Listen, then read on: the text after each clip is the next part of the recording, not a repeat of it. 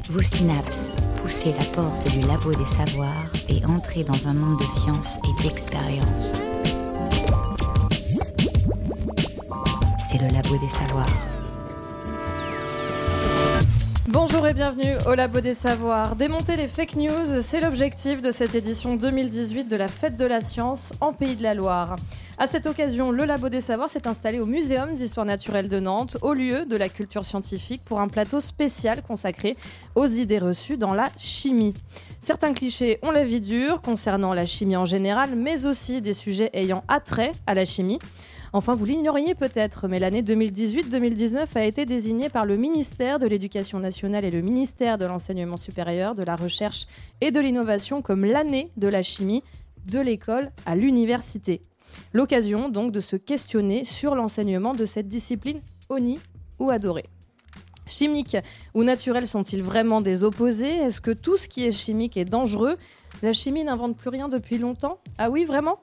Entrée en matière, les idées reçues dans la chimie, c'est le thème de cette nouvelle émission du Labo des Savoirs. Nous ont rejoint euh, Yann Pellegrin et Arnaud Tessier, membres du laboratoire Chimie et Interdisciplinarité, Synthèse, Analyse et Modélisation de l'Université de Nantes et du CNRS. Bonjour messieurs. Bonjour. Bonjour. Mais au fait,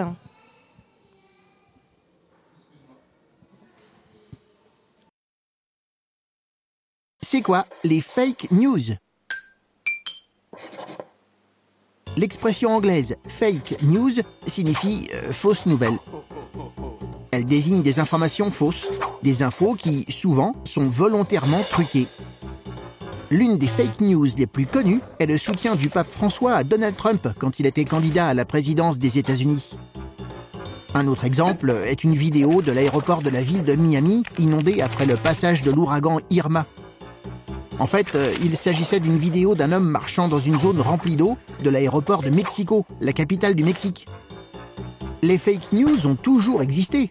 Il y a 80 ans, un comédien avait effrayé les Américains en faisant croire à une invasion martienne à la radio. Mais aujourd'hui, elles ont beaucoup d'impact à cause de la puissance des réseaux sociaux. Sur ces réseaux, tout le monde peut diffuser des informations sans obligation de les vérifier. Or, pour être un citoyen libre et responsable, chacun doit apprendre à vérifier ses sources, qu'elles proviennent d'Internet ou d'autres médias. De nombreux journaux se sont donc lancés dans le décodage des fake news. Des enseignants mettent aussi en place des cours d'éducation aux médias pour développer son esprit critique. Il s'agit par exemple d'étudier des photos pour savoir si elles sont truquées. Plutôt que de croire n'importe quelle info sans réfléchir, un minimum de prudence est désormais nécessaire. Tu te poses des questions? Nous, on y répond. Vous cherchez la science? Ne quittez pas, ne quittez pas, ne quittez pas. Voilà pour cette chronique signée France Info. Alors on se demande, c'est vrai, souvent d'où viennent euh, les fake news. D'ailleurs, désormais, il faut dire un Fox. hein. Je, le précise, fake news n'est plus, euh, n'a plus la, préférence des médias en tout cas. Euh, et dans ce domaine, peu d'entre nous sont irréprochables, n'est-ce pas, Jérémy Frexas en effet, je voudrais me confesser. Il y a quelques semaines, j'ai partagé une fake news sur Twitter. Le tweet en question attribuait à Frédéric Vidal, notre ministre de l'Enseignement supérieur et de la Recherche, sa citation suivante à propos du bilan de Parcoursup.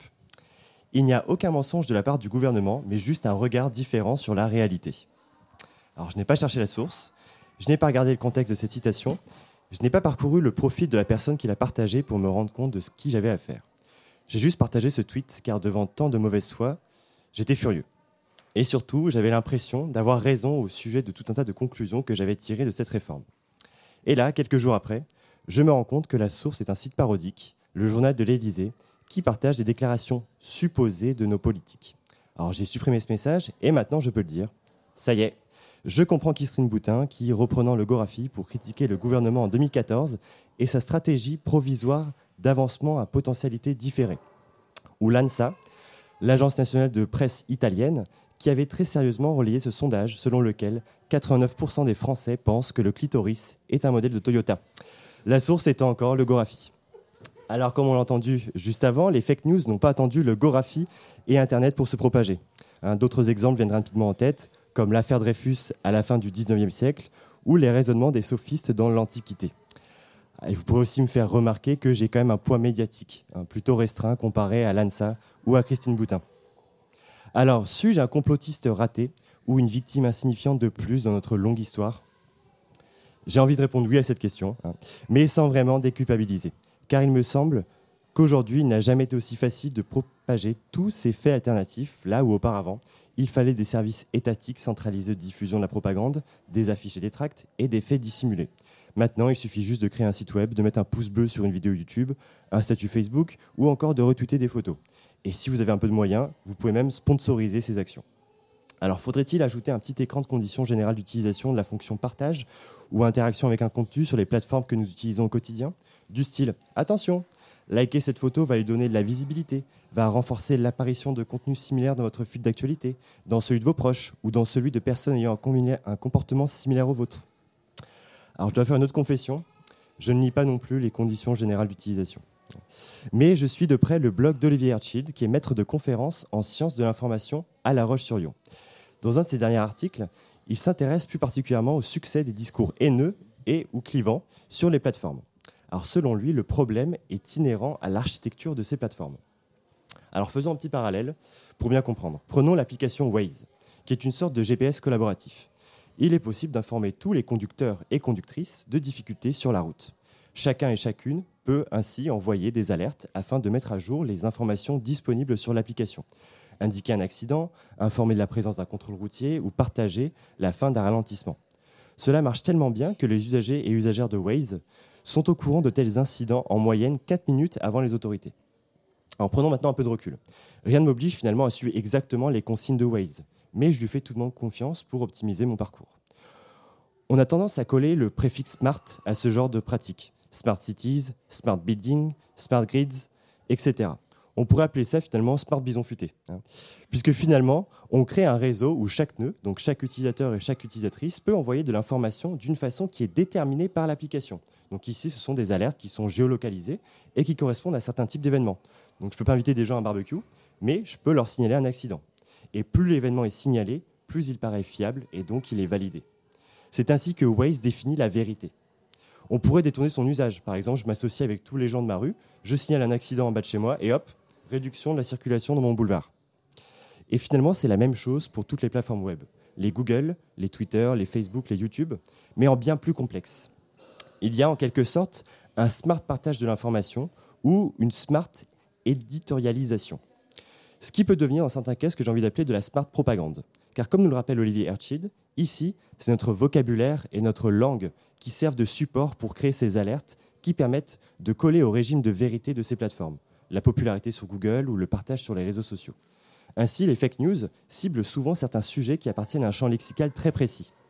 Voici un exemple qui nous le donne. En 2005, si vous tapiez racaille, violence, banlieue ou voiture brûlée dans Google, vous aviez dans les réponses sponsorisées qui apparaissent en tête de page un lien vers une pétition de soutien à la politique sécuritaire de Nicolas Sarkozy. Le tout payé par l'UMP. Et donc, en spéculant sur certains mots, il devient possible de faire passer des messages qui paraissent alors comme une part de la réalité. Or, quand je tape une requête dans Google, je m'attends à ce que les meilleurs résultats soient en tête de la première page.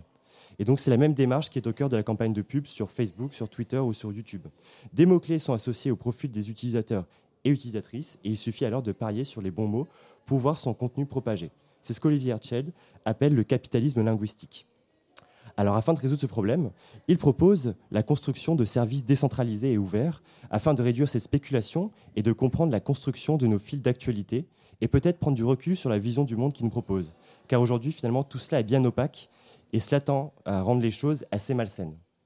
Ce ne sera sûrement pas pour demain, même si un tas de gens y travaillent déjà aujourd'hui, mais on peut tout de même réfléchir aux architectures numériques dans lesquelles nous évoluons actuellement afin de ne pas s'y retrouver piégés. Merci beaucoup, euh, Jérémy, pour cette chronique qui nous a bien permis de, cerner un petit peu euh, les limites euh, des médias et en même temps l'impact des réseaux sociaux dans ces histoires de, fake news, en tout cas dans leur programmation, dans leur propagation. Pardon.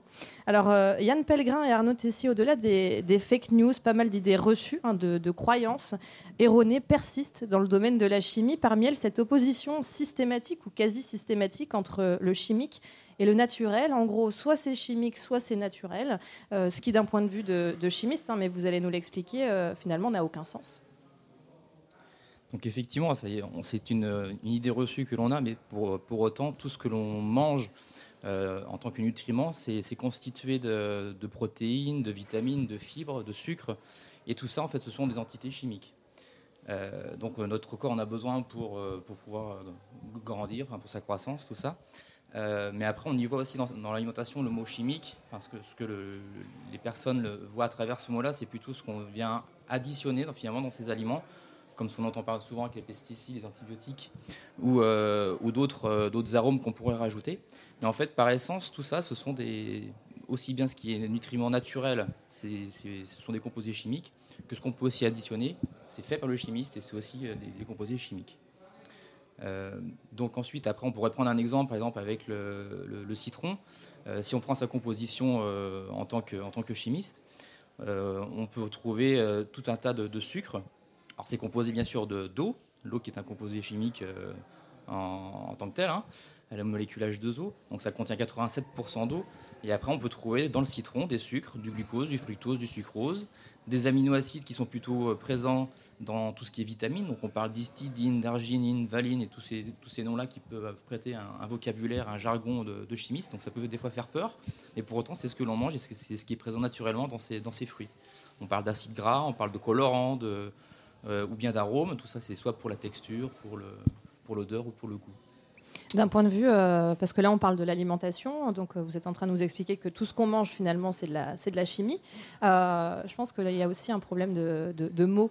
vous avez employé beaucoup de mots relatifs à la chimie. Et à quel moment, d'un point de vue consommateur-consommatrice, à quel moment on fait la différence entre un, élément chimique naturel qui fait naturellement partie du produit qu'on, s'apprête à ingérer et un élément chimique qui potentiellement n'a rien à faire ici? Eh ben, On ne la fait pas la différence. Euh, on pourrait prendre le cas. Il n'y en a pas. Il n'y en a pas en fait. On pourrait prendre, si on prend le cas du citron, on pourrait prendre le cas de l'acide citrique qui est naturel, naturellement présent dans le citron pour donner la, enfin, ce, qui, procure l'acidité du citron. Et pour autant, on peut le retrouver aussi sous le nom E330 sur des compositions de, différents produits. Donc forcément, quand on va lire une étiquette, on va penser le E330, oh là, c'est un additif chimique. Euh, c'est assez néfaste, c'est toxique et tout ça, c'est quelque chose qu'on pourrait penser sur. Euh, c'est un a priori qu'on a déjà, alors qu'en fait, par essence, c'est un nom qu'on a donné à une molécule chimique qui est naturellement présente dans les aliments qu'on consomme. D'un point de vue, euh, on va, puisqu'on est sur l'alimentation, on va, on va y rester. Il y a un, en tout cas une idée qui circule beaucoup, qu'on nous, dont on nous rabat les oreilles, c'est cette différence entre sucre lent, sucre rapide. Euh, voilà, on est dans une société où on nous parle beaucoup de régime, etc., de bien s'alimenter. Euh, bon, donc c'est une, une, notion qui revient régulièrement. Est-ce qu'elle est réelle, cette différence entre sucre lent, sucre rapide, et par rapport aux applications qu'on leur donne euh, Est-ce qu'on est dans le vrai là? On est dans le, un peu dans le faux et un peu dans le vrai à la fois. Qui, quand on parle de, sucre, il faut parler surtout de catégoriser ces sucres-là selon deux catégories. On parle plutôt de sucre complexe et de sucre simple.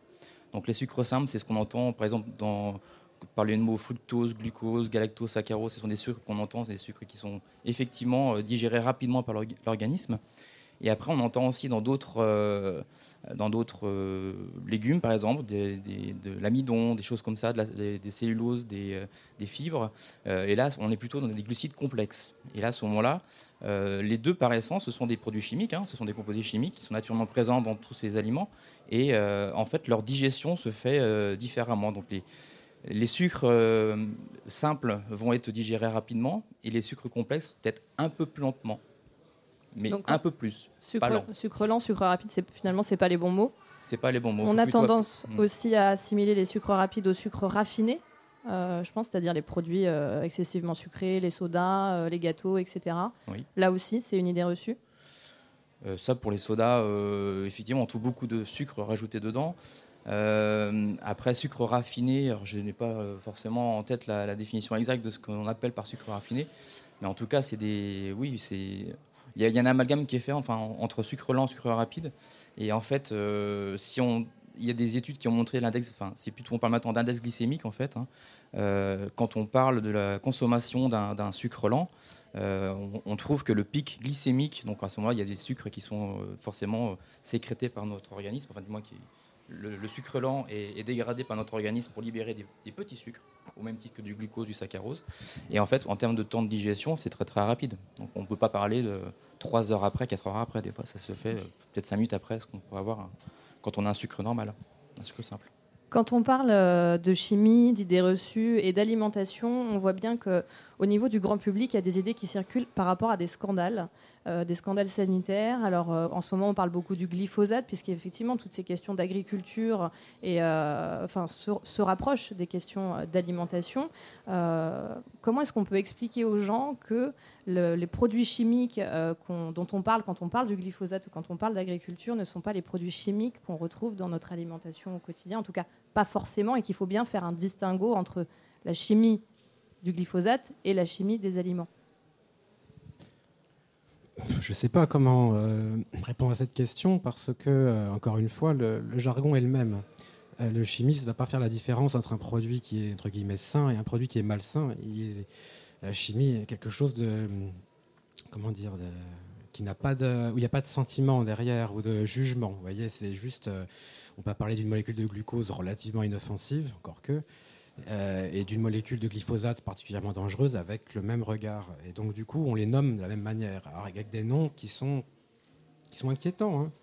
Et peut-être même que c'est encore plus inquiétant d'avoir un E quelque chose, comme disait Arnaud à l'instant. C'est vraiment, vraiment très, très anxiogène, ce type de, dénomination. On n'a pas vraiment le choix, c'est comme ça. Euh, on fait avec. Maintenant, qu'est-ce qui est plus anxiogène? E sans je ne sais plus combien, ou bien acide citrique, je ne sais pas. Les deux, les deux le sont. Maintenant, c'est une question de, c'est pas une question de fake news, c'est une question de news. Pour le coup, il faut informer le public et dire voilà, le glyphosate, c'est un produit chimique dangereux. Produit chimique dangereux, c'est-à-dire il y a les deux. Un produit chimique inoffensif s'oppose nécessairement à un produit chimique dangereux. Et euh, c'est amusant, de, je peux citer très rapidement une petite histoire euh, qui m'est arrivée hier où je fais une expérience avec des enfants sur euh, un feu de Bengale je mélange du sucre en poudre avec euh, un produit chimique euh, qui s'appelle le perchlorate de, le chlorate de potassium.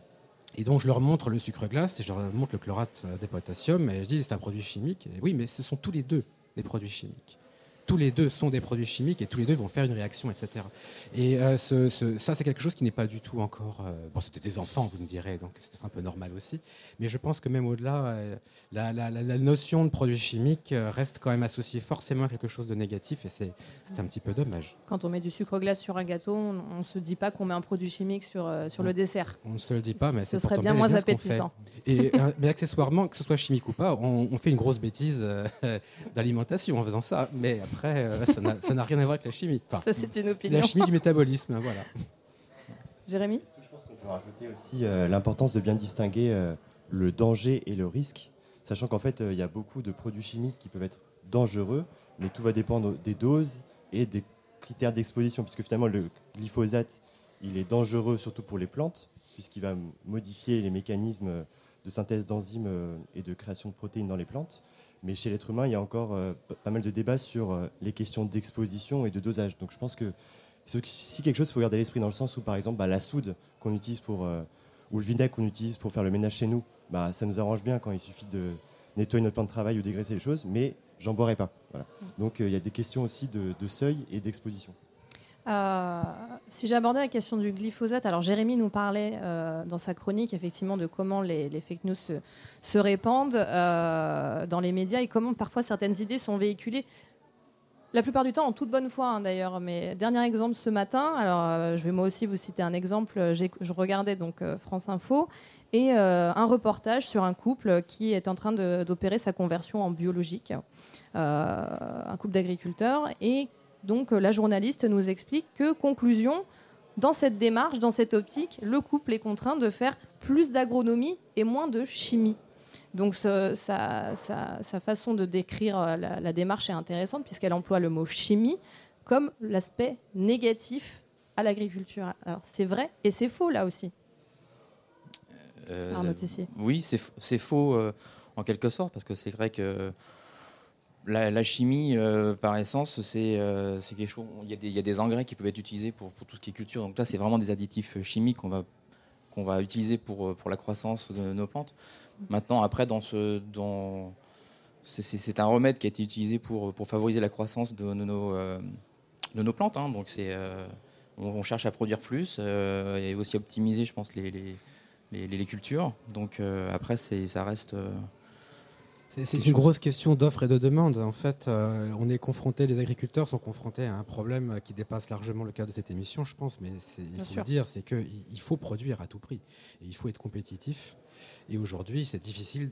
De si on de- doit produire quelque chose de naturel, 100% naturel, c'est en fait c'est extrêmement difficile parce qu'on est soumis à, à tout un tas de, de, de- de- de- de- de- de plaies d'Égypte qui peuvent se déverser sur, euh, sur une, euh, sur une culture euh, où euh, j'essaie de faire pousser un rosier chez moi, je n'y arrive pas. C'est juste un rosier. Imaginez Mhm. un peu ce que ça doit être pour un agriculteur qui essaye euh, de se débrouiller avec un champ de blé. ça peut être très difficile. L'idée, l'idée à faire passer, en tout cas, c'est que produire au naturel, pour reprendre vos mots, Yann Pellegrin, ça, ça n'exclut pas la chimie du processus. Alors non, d'autant plus qu'il y a des tas de produits qui vont être qualifiés de naturels, comme j'ai la bouillie bordelaise en tête. Et c'est Oui. un ramassis de produits chimiques hein, qu'il Mm. faut- dont il faut d'ailleurs se méfier. Mais à partir du moment où ça, peut- où ça s'appelle bouillie, on peut peut-être en conclure qu'il faut s'en méfier, non? Ah, c'est- c'est c'est pas une mauvaise remarque. Euh, maintenant, moi, je, je suis un grand fan de bouillie. Euh, mais euh, la bouillie bordelaise en particulier, le côté bordelais, euh, les, les coteaux, euh, la- voilà, la- le soleil, tout ça. Mm. ça reste du sulfate de cuivre en fait. Ça reste du sulfate de cuivre, hein, tout simplement. Après, le Donc, sulfate euh, de cuivre, encore une fois, voilà, on ne faut pas le présenter comme un, un épouvantail monstrueux. C'est un excellent poison quasi naturel. Quand je dis quasi, c'est qu'à l'état naturel, le cuivre est un poison de certains champignons. C'est extrêmement efficace pour éliminer le mildiou. Mhm. Et euh, par exemple, et, c'est un remède entre de grand-mère. Donc nos grands-mères, oui, faisaient de la chimie à l'époque sans vraiment s'en rendre compte, peut-être, comme nous tous d'ailleurs. Euh, mais c'est surtout une question, comme disait à l'instant euh, notre ami, c'est une question de dosage. C'est une question d'emploi raisonné de toute substance, quelle qu'elle soit. Et pour le sulfate de cuivre, en fait, simplement, par exemple, dans beaucoup d'ag- d'agriculture, plutôt dans la viticulture, c'est utilisé bien sûr dans le cas de la bouillie bordelaise, on arrive forcément à éviter le- le- la présence de champignons sur les vignes. Par contre, maintenant, on a aussi une pollution dans les sols. On retrouve beaucoup de cuivre dans le sol et ça reste un problème. Donc, on ne peut pas non plus tout remplacer euh, comme ça, par un seul produit. Par un seul produit. En tout cas, euh, certaines fausses idées euh, permettent de, de- de vendre, hein, par exemple euh, de la pierre d'Alain, en jetant du jour au lendemain l'opprobre sur nos déodorants composés de résidus d'aluminium, alors que finalement, Alain, aluminium, y a un lien quand même entre les deux. Il y a effectivement un lien en fait. hein, euh, forcément, il- c'est bien de rappeler cet exemple-là parce que c'était un, ça fait, ça date de quelques années où on a un petit peu décrié tous nos déodorants qui contenaient des sels d'aluminium qui étaient, euh, qui pouvaient être des perturbateurs en fait des, euh, des récepteurs œstrogènes, donc c'est des perturbateurs endocriniens. Mhm. Et euh, donc ça, c'est vrai qu'il y avait, un- on avait un petit peu dit que c'était pas bien d'utiliser ça tous les, tous les jours. Et après, on- aussitôt après, on était peut-être arrivé avec le dire, bah non, on a la solution à, à ça en présentant des déodorants à base euh, d'Alain.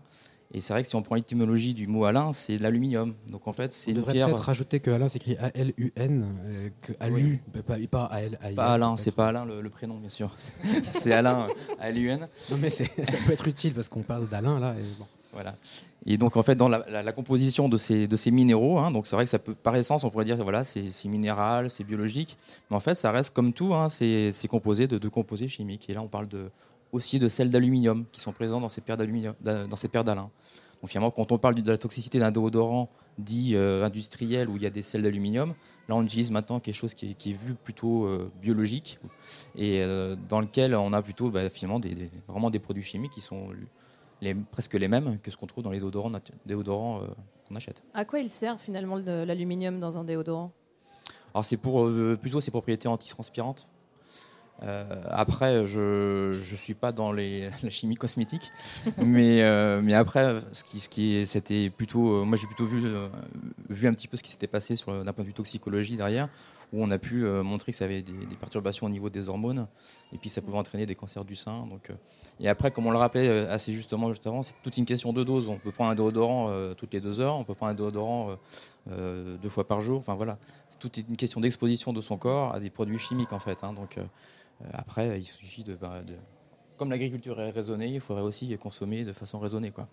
Cette question, effectivement, cette, euh, cette, question du dosage, elle va revenir, je pense, euh, en filigrane tout au long de, cette émission, d'autant qu'elle s'intercale avec un, cet, effet cocktail dont on parle aussi beaucoup euh, en, agronomie, mais qui est valable aussi pour notre corps, puisqu'on est soumis au quotidien à des tas de produits chimiques, et c'est peut-être le mélange de toutes ces substances qui provoque parfois euh, bah, des, problèmes de santé euh, ou autres ou autre pathologies. Alors, en corrélation immédiate finalement avec cette première idée reçue, hein, en découle une autre et on a commencé à l'aborder. Vous avez prononcé le mot toxicité, euh, Arnaud Tessier, euh, qui consiste à dire que tout ce qui est chimique est dangereux parce que ça pollue ou parce que ça empoisonne. Alors cette idée, d'où elle vient là aussi? On a parlé du glyphosate, finalement, des exemples assez, euh, assez concrets. Yann Pellegrin? Il y, y, a une grosse histoire derrière la, chimie du poison, ce qui est, qui est fascinante d'ailleurs. Mais les premiers poisons qu'on connaît, c'est des poisons, tout ce qu'il y a de plus naturel. Platon euh, s'est suicidé avec la fleur de ciguë, la, fleur, la feuille de ciguë, pardon. Euh, et je crois que au Moyen Âge, ça y allait dans les empoisonnements aussi. On faisait, on extrayait des poisons de, des plantes. Euh, mais alors c'est un exemple intéressant. Je ne sais pas si je réponds vraiment à, la question, mais je ne peux pas résister à l'envie. C'est que finalement, euh, on s'est rendu compte aussi que les, ifs euh, qui étaient vraiment garnis de, de, poison dans, leur, dans, leur, dans leurs feuilles, enfin leurs feuilles, leurs épines.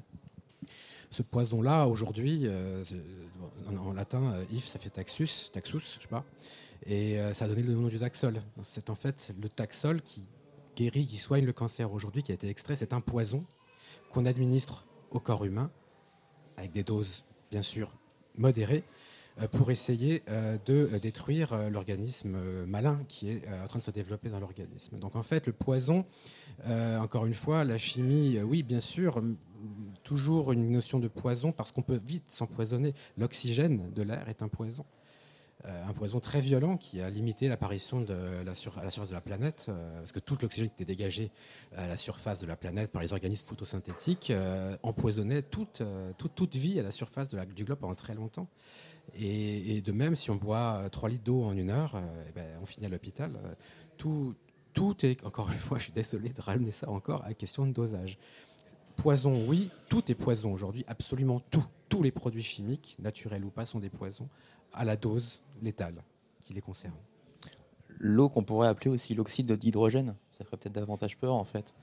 Donc, euh, ça, m'effraie tel que je présente là, effectivement. Et, pourtant, c'est la même chose. Mais c'est vrai que si on présente l'eau sous le nom d'oxyde d'hydrogène, c'est encore une histoire de jargon, on aurait un peu peur.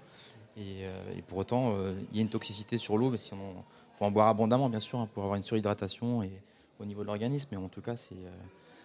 Euh, c'est pas, pas, inintéressant de le rappeler pour, pour certaines personnes qui ont tendance à l'oublier.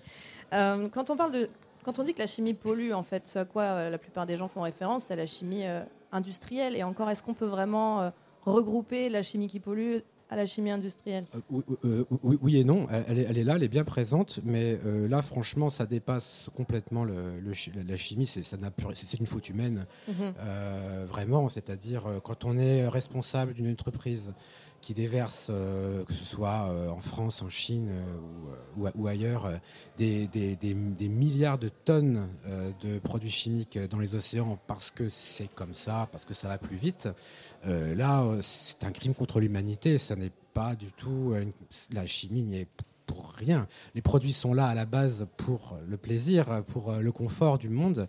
Et les produits de cette dégradation, de la réaction chimique, euh, qui a eu lieu ou pas euh, finissent dans les océans pour des raisons de malfaisance, ni plus ni moins. On peut prendre les hôtels 5 étoiles, c'est pas de la chimie, qui euh, ont des façades merveilleuses et qui, tout à coup, quand on regarde un peu derrière, au bord de la mer, vont déverser toutes les ordures, qui sont pas des produits chimiques particuliers, mais des ordures, des sacs plastiques dans les océans, tout simplement parce que ça va plus vite aussi. Il y a une façade, l'entreprise chimique, pareil, c'est mal, alors qu'aujourd'hui, elles sont horriblement contrôlé, en tout cas dans les pays, euh, les pays qui sont contrôlés, c'est vrai. Tout n'est pas contrôlé. Euh, à quel moment finalement ce qui est chimique devient dangereux? Est-ce que c'est la main de l'homme qui fabrique la dangerosité de la chimie, systématiquement? Bonne question, ça. Euh, oui. Oui, parce que finalement, quelque part, on rien ne se perd, rien ne se crée, tout se transforme. Et donc tous les produits chimiques très nocifs qu'on a générés aujourd'hui, ils étaient déjà là sur la planète, simplement ils n'étaient pas sous cette forme-là. On les a transformés. Donc le glyphosate, il n'existe pas, état naturel, enfin je ne crois pas. Hein, c'est une molécule synthétique qu'on a fabriquée et que on, et que, et que et que qu'on déverse comme ça donc euh, à peu près partout. Euh, donc, quelque part, tous les atomes qui constituent le glyphosate étaient là déjà bien avant nous, même de toute façon. Donc, oui, c'est la main de l'homme qui a créé le glyphosate. C'est la main de l'homme aussi qui a fait le taxol. Euh, euh, ou, ou, les autres médicaments anticancéreux. Et puis on parle du cancer, mais il y a bien d'autres plaies à guérir aujourd'hui et, on s'y attelle. Donc euh, la dangerosité, est-ce que c'est la main de l'homme? Je vous parlais de l'oxygène tout à l'heure, qui était un vrai poison. Oui et non. La nature aussi produit donc finalement elle-même ses propres polluants. Il y a au fond des océans des cheminées euh, qui produisent des quantités extraordinaires euh, de, déchets, de, pollution pour les océans à base de soufre. Mais c'est un processus totalement naturel et un processus même utile, quasiment, c'est comme de justifier la pollution, si on peut dire pour reprendre un petit peu aussi sur l'exemple du glyphosate, effectivement, c'est une molécule qui a été fabriquée par des chimistes pour euh, engendrer, euh, pour du moins euh, être utilisée comme un pesticide. Mais on peut citer aussi d'autres pesticides qui sont naturels. notamment, on vient s'inspirer un petit peu du monde vivant, des insectes, notamment des phéromones. Et c'est des, molécules qui sont, on va dire, naturelles, parce que c'est sécrété par des, par des animaux. Et c'est utilisé aussi maintenant dans des champs pour, pour lutter contre certaines maladies, hein, pour, pour, repousser certains parasites. Donc on peut retrouver finalement ainsi finalement des molécules euh, qui ont une certaine euh, un pouvoir répulsif. Euh, peut-être que du coup c'est peut-être plus dans, conforme à, préserver notre environnement mais du moins, il y, a, il y, a comme des solutions. Et la chimie est là pour, pour en trouver aussi. Je, voudrais rebondir là-dessus rapidement parce que malgré tout, je reviendrai finalement encore, il y a toujours cette question de dosage. C'est un risque aussi avec ces phéromones parce qu'on on se rend compte que finalement, on change le métabolisme aussi des autres insectes autour on se rend compte qu'on a une féminisation brutale des, euh, mm. de certains insectes. Et finalement, ces insectes qui servaient à autre chose ailleurs disparaissent petit à petit. Donc, euh, s'il y a encore un problème au niveau, euh, pour revenir sur la question à quel moment l'homme est-il vraiment coupable, je dirais qu'il est coupable dans le sens qu'on va régler un problème tout de suite, on ne va pas s'inquiéter de savoir ce qui va se passer derrière.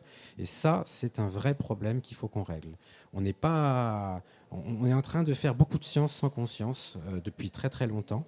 Et, on en paye aujourd'hui, je pense aussi beaucoup les, euh, on en paye, comment on dit quoi l'expression? On paye les pots cassés de ce truc, euh, de, cette activité.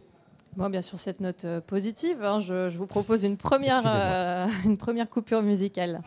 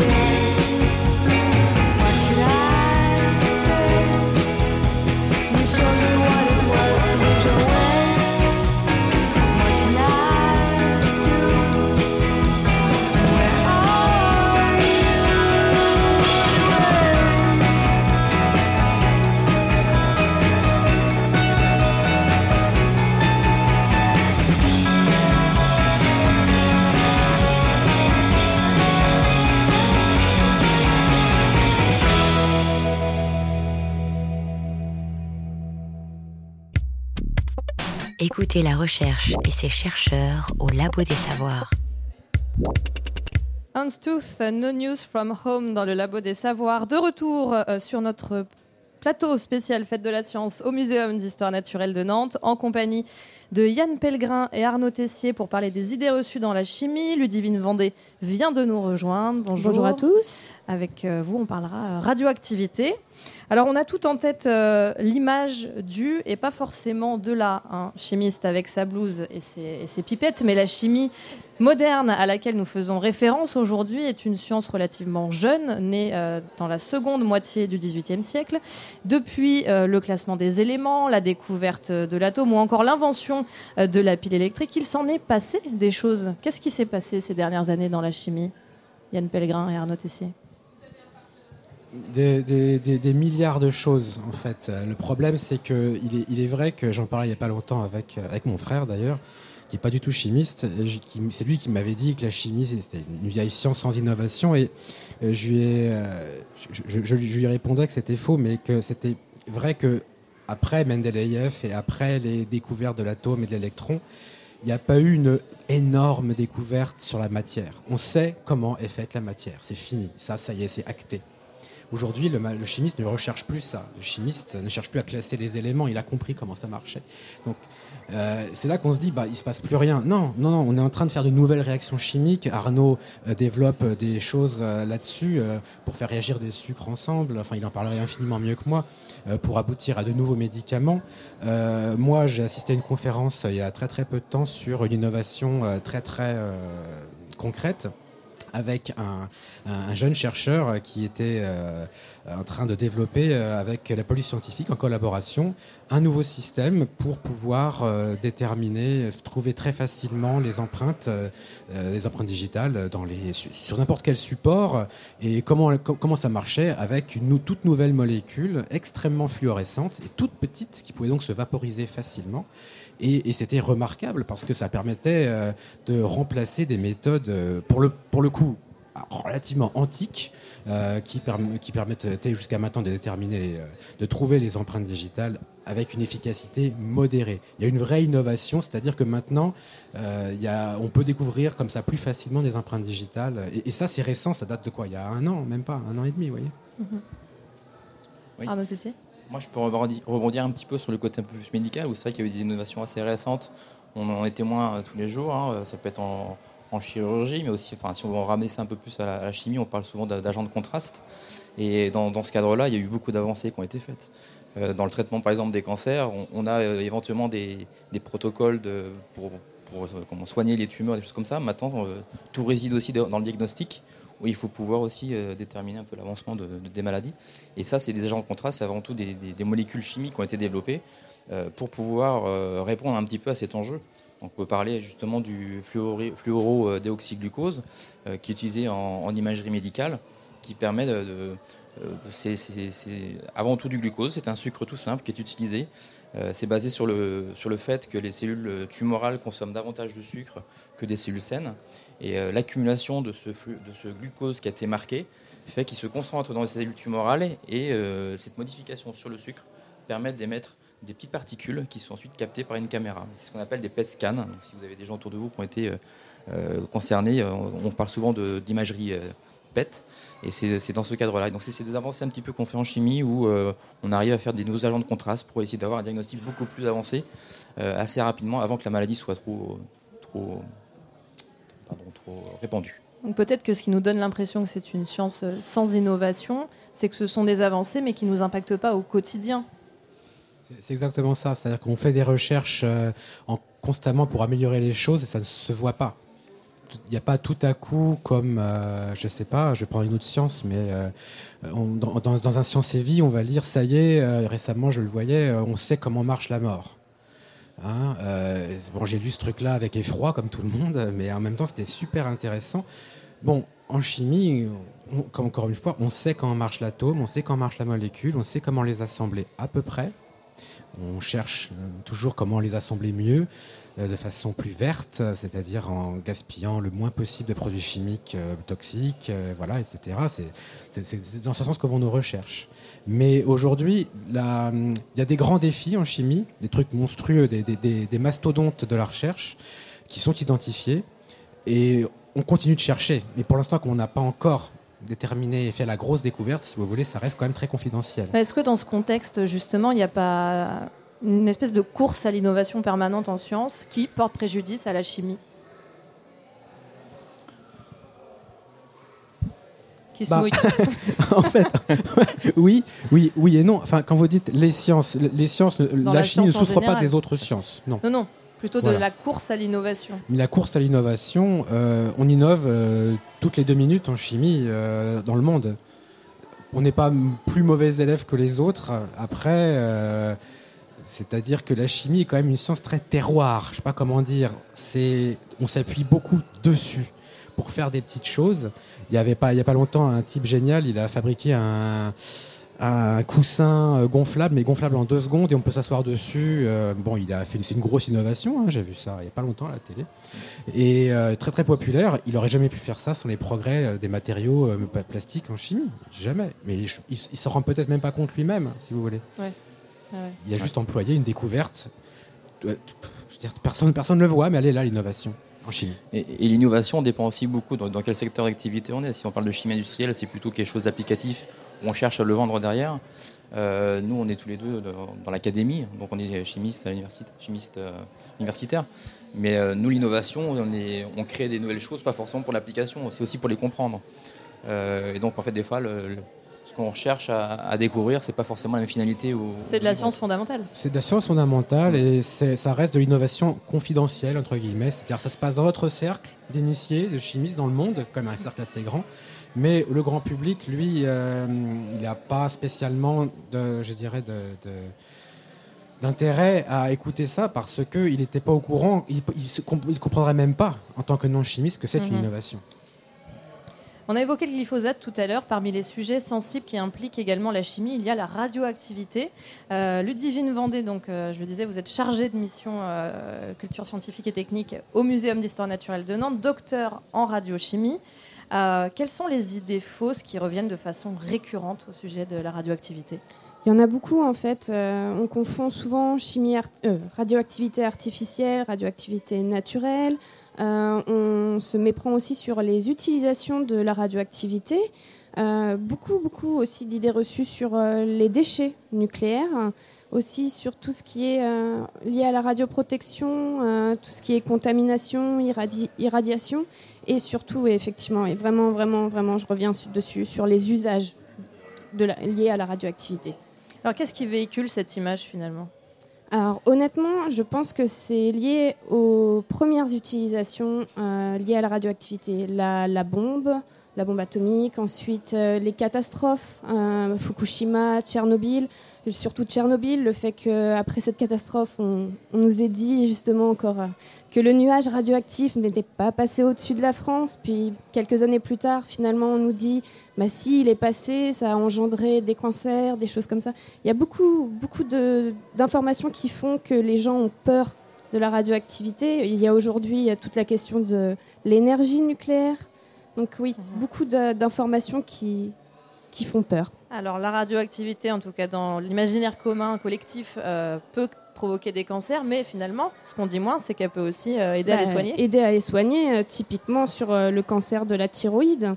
on traite via de l'iode radioactif, l'iode 131. Euh, il y a tout ce qui est aussi euh, radiothérapie. La radiothérapie, on soumet euh, le corps à un rayonnement qui va aller détruire les, cellules cancéreuses.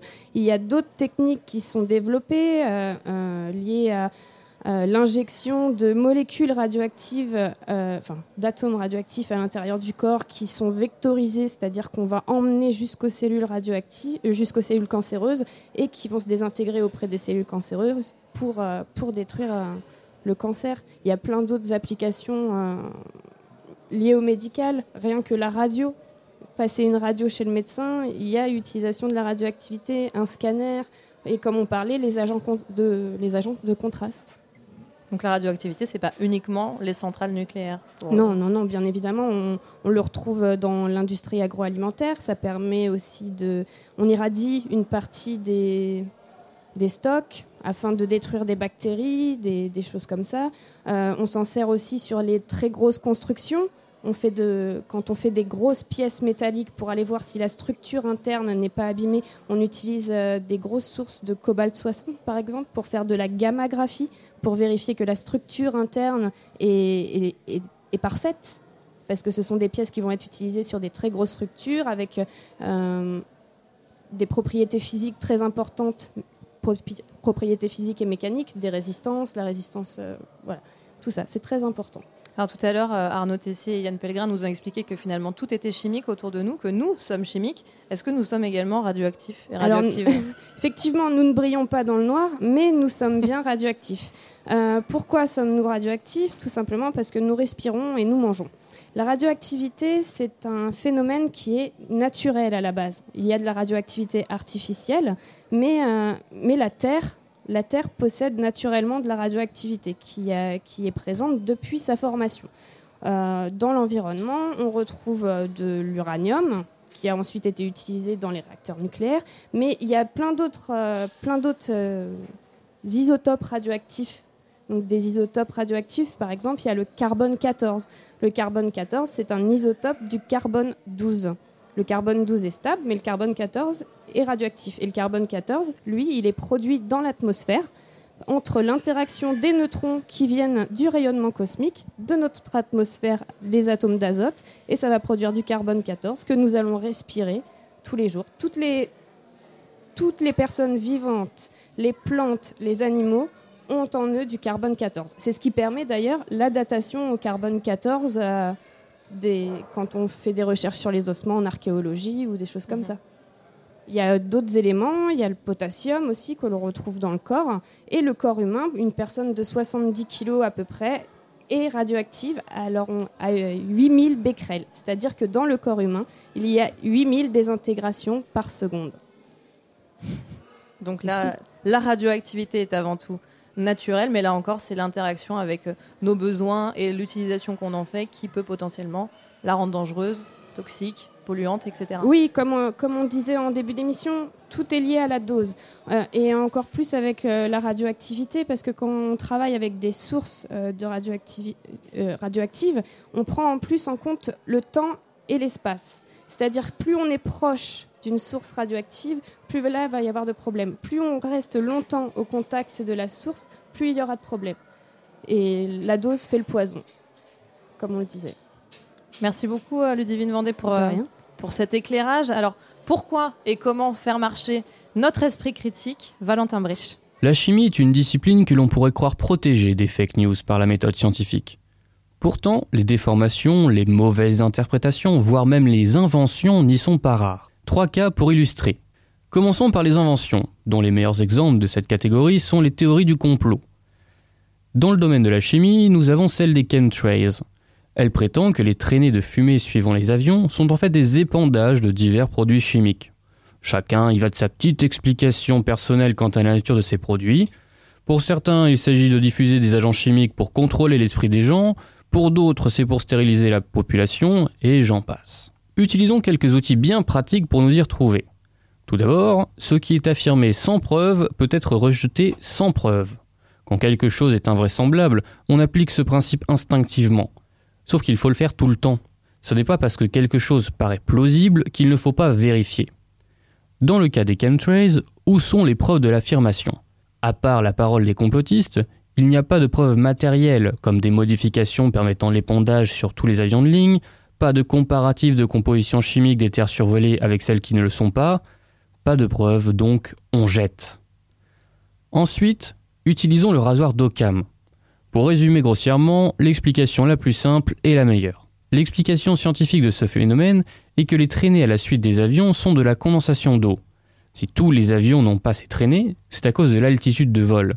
Les conditions de pression et de température étant différentes, cela ne permet pas toujours la présence de condensation. L'explication scientifique est un petit peu plus simple, non? Continuons ensuite avec un exemple de mauvaise interprétation. Sur YouTube, on peut trouver plein de vidéos de gens qui tentent de faire fondre la neige avec un briquet. La neige ne fond pas très bien et on voit des particules noires apparaître. Les gens en concluent naturellement que ce n'est pas de la neige, sauf que cette interprétation peut très facilement être démontée.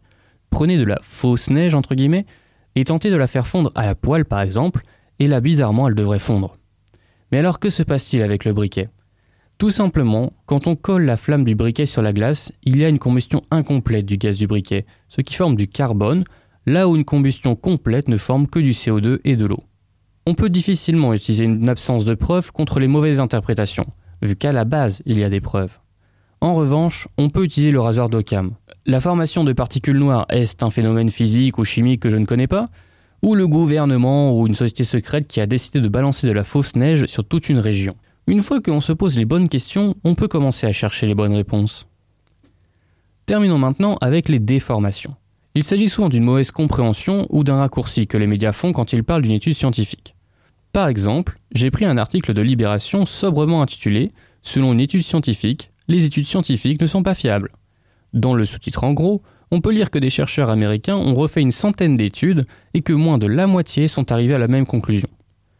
En vérité, les études refaites sont uniquement des études dans le domaine de la psychologie. De plus, les résultats des études refaites ne sont pas fondamentalement différents des conclusions initiales, juste un peu moins fiables. En un seul article, donc, Libération a fait un combo d'une généralisation abusive et d'une très belle approximation. Pour faire du clic, les médias sont tout à fait enclins à utiliser des raccourcis et il faut donc s'en méfier. Le plus ironique est que dans l'article en lui-même, Libération parle du danger de faire du sensationnel. C'est le labo des savoirs. Merci Valentin Bréchet. Oui, tout le monde n'est pas, n'est pas taillé pour parler de la science euh, dans les médias. Euh, Arnaud Tessier, Yann Pellegrin, vous évoquez tout à l'heure donc les applications de la chimie dans le domaine médical ou encore dans le domaine de la, de la police, hein, de la recherche, de la police scientifique. Donc on voit bien que la chimie, ça peut être finalement quelque chose de, de sexy. Bon, c'est un gros mot, mais bon voilà, ça peut Pas être. du euh, tout, c'est exactement ça, c'est sexy. en toute objectivité. Euh, pourquoi, néanmoins, est-ce que tout le monde a l'impression que c'est compliqué? Est-ce qu'il n'y a pas un, levier à actionner du côté de, l'enseignement de la chimie euh, à partir finalement du, du collège? Parce que, personnellement, en tout cas, moi je peux en parler, j'ai été traumatisée par mes, par, mes, par mes cours de chimie, de physique-chimie, puisque d'ailleurs les deux matières sont associées. Il y a un problème d'enseignant aussi, alors peut-être, hein, je ne sais pas comment était le vôtre, mais, mais, euh, nous, aussi, nous, on enseigne la chimie et on espère qu'on traumatise personne. Euh, en tout cas, euh, c'est un, enseignant qui m'a donné l'envie d'être chimiste parce qu'en collège et en lycée, comme vous, je détestais ça. Mais bon, j'ai fait d'autres études après où j'ai fait de la chimie aussi et ça, a changé. J'ai changé de point de vue. Il y a peut-être un problème, mais je suis pas moi qui fais les programmes et je me permettrai pas de juger ceux qui les font. Mais il me semble que hum, la chimie n'a rien, mais vraiment rien de compliqué, si on la prend par le bon, hum, par le bon morceau, par le bon bout. Euh, et euh, on va pas en parler maintenant, hein, on n'a pas le temps, mais euh, il- faudrait, je pense que pour, pour beaucoup, en tant que notre- ma propre expérience de chimiste et d'enseignant, c'est que un concept aussi idiot que celui de la molle, je ne sais pas si il est- parmi vos auditeurs il y a des gens à qui ça va parler, les a traumatisés pour toujours au niveau de la chimie, alors que c'est quelque chose de fondamentalement simple. C'est quoi alors? C'est un nombre. C'est plutôt que de dire je vais peser, je vais prendre 3 milliards de milliards de milliards de milliards de molécules que je vais faire réagir avec 2 milliards de milliards de milliards de milliards d'autres molécules. On dit je vais prendre 3 moles de molécules et la faire réagir avec 2 moles de molécules. C'est aussi débile que ça. C'est un chiffre euh, que- pour éviter de compter les atomes un par un, si vous voulez, hein, parce que c'est très long. Alors du coup, on les compte pas, on, les prend en, masse, parce que de toute façon, un atome, on ne le voit pas, il est bien, bien trop petit. Donc du coup, ce concept-là est un concept euh, que je trouve assez simple et que l'on enseigne que bien, bien après les tout premiers moments où on est confronté à la molécule. Je trouve dommage qu'on n'apprenne pas dès le départ à mélanger les molécules ensemble. Juste à les présenter, à les voir. Cette notion de bilan chimique euh, est évoquée, mais bon sang, quand on fait de la chimie, c'est ça qui plaît aux enfants. Je les vois, je le vois, je le vois fréquemment. C'est quand on fait réagir des produits ensemble, quand on fait des réactions. Et la réactivité chimique, je pense que c'est par là qu'il faut commencer. Tout à fait d'accord. Donc en fait, c'est vrai que les programmes sont faits de façon, euh, on part de l'infiniment petit, des électrons, des protons, on arrive à la- à l'atome, on arrive ensuite aux molécules. Et c'est qu'au lycée qu'on apprend un peu plus, euh, qu'on voit vraiment le versant plus applicatif.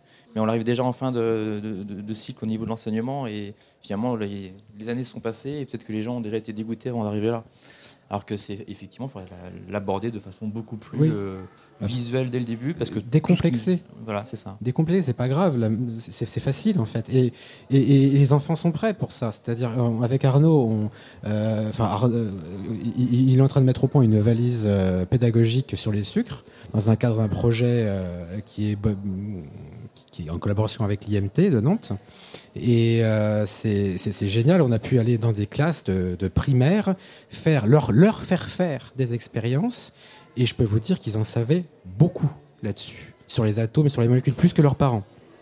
Et c'est pour ça d'ailleurs que, bah, par exemple, à Nantes, avec l'association Main à la pâte, il y a beaucoup de doctorants qui vont faire euh, des animations euh, dans les écoles primaires ou d'autres qui encadrent les TPE euh, avec les élèves de, première S. Et justement, ça permet aussi ce genre d'interaction entre des, doctorants, des, des, chercheurs et des enfants de tout de suite passer dans le côté plus pratique et leur montrer des exemples concrets. On, est beaucoup, euh, je pense, dans l'enseignement sur euh, les bases, les théories, mais euh, pas assez dans la manipulation. Non, et puis le visuel aussi. La chimie, c'est très visuel. Hmm. C'est visuel, c'est une science expérimentale. Si on fait pas d'expérience, on fait pas de chimie. Bah, c'est une très belle transition, puisqu'avant de, avant de conclure cette émission, j'aurais aimé vous demander votre, votre définition en quelques mots de, de la chimie. Alors, la chimie, pour moi, c'est l'étude euh, ben, décomplexée, sans, jugement et sans a priori de la matière. Pour moi, la chimie, c'est euh, naturellement chimique. Tout est fait de, chimie euh, et, on a beaucoup à y découvrir et à comprendre au fond de cette science. La science Toutes les sciences, au Labo des Savoirs. La chimie nous compose et nous entoure. Elle est ce que l'on mange, elle est ce que l'on boit, elle est ce que l'on respire. Et rien que pour ça, finalement, eh bien, ça vaut le coup de s'y intéresser. La fête de la science se poursuit jusqu'à demain, dimanche 14 octobre, en Pays de la Loire. Retrouvez l'intégralité de cette émission, les chroniques et évidemment bien d'autres informations sur notre site www.limbodesavoirs.fr. Merci Yann Pellegrin et Arnaud Tessier, euh, enseignants-chercheurs au laboratoire chimie et interdisciplinarité, synthèse, analyse et modélisation de l'Université de Nantes et du CNRS, je le rappelle. Merci également à Jérémy Frexas et à Ludivine Vendée. À la semaine prochaine au Labo des Savoirs.